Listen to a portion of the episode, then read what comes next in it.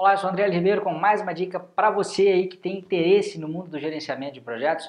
Hoje falando sobre como a sua expertise pode ser uma grande fonte de poder para você e nos seus projetos. E mais uma vez eu vou usar uma historinha, numa época que eu trabalhava numa grande empresa, para ilustrar é, esse conceito. Na verdade, era um projeto em que se utilizava uma tecnologia bastante antiga e tinha um funcionário nessa empresa que era um expert. Né? Ele já tinha trabalhado várias, pelo menos duas décadas com essa tecnologia. Então, era uma tecnologia antiga, né? Se uma tecnologia sobreviveu a várias décadas, significa que ela não era muito nova. E esse cara era um dos cobras, né? Um dos maiores especialistas é, é, sobre aquele assunto dentro da empresa. E eu lembro de estar numa reunião, uma reunião gerencial, eu era gerente na época, gerente funcional, e estava ali, era uma empresa de mais de mil funcionários, tinha uns 30 gerentes, assim, né?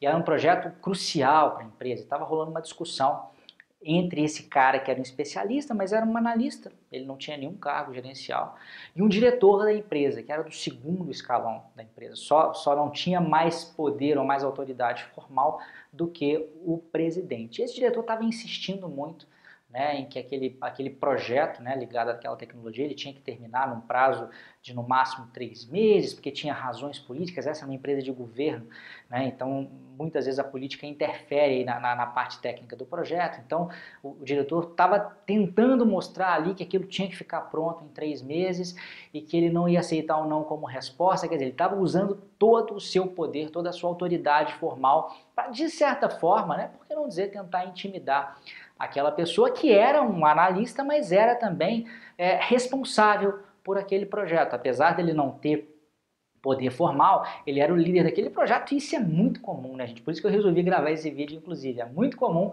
coordenadores, supervisores, gerentes, líderes de projetos terem que se responsabilizar por um resultado, muitas vezes sem terem um poder né, instituído ali. Ele tem que realmente usar outras formas de poder e o poder de especialista é um deles. E foi interessante que nessa discussão, apesar de toda, eu vou dizer quase que uma prepotência ali do diretor tentando impor a sua opinião, em poucos minutos, eu acho que em dois minutos de argumentação, esse cara ele acabou deixando muito claro para todo mundo que era impossível aquele projeto finalizar dentro de três meses e a opinião dele acabou sobrepujando a opinião é, desse outro diretor. Eu não me lembro exatamente, mas eu acho que o projeto, ele, ao invés de, de três meses, né, que era o deadline que ele tinha, acabou passando para uns oito meses.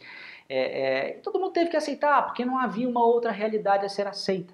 Né? A, a verdade era o que aquele especialista estava dizendo. Então, é, a, a dica aqui para vocês hoje é utilizem todo o conhecimento que vocês têm em qualquer área, né, especialmente aí na área é, do projeto que está sendo executado, né, para que isso seja uma fonte de poder. Se você não tem poder ou autoridade formal, não ache que você não tem nenhum tipo de autoridade. É possível sim argumentar e é possível muitas vezes vencer uma discussão se valendo mal desse poder de especialista, que inclusive, né, para quem tem interesse aí, exame PMP, por exemplo, exame CAPM, na verdade isso cai mais no PMP do que CAPM, uh, uh, o poder de especialista, o poder do expert, ele é tido como um dos principais poderes, um dos mais uh, desejados, né, um dos mais efetivos, porque ao saber muito a respeito de um assunto, você acaba conseguindo seguidores, né, você é admirado por outras pessoas em função do seu conhecimento, você acaba ganhando credibilidade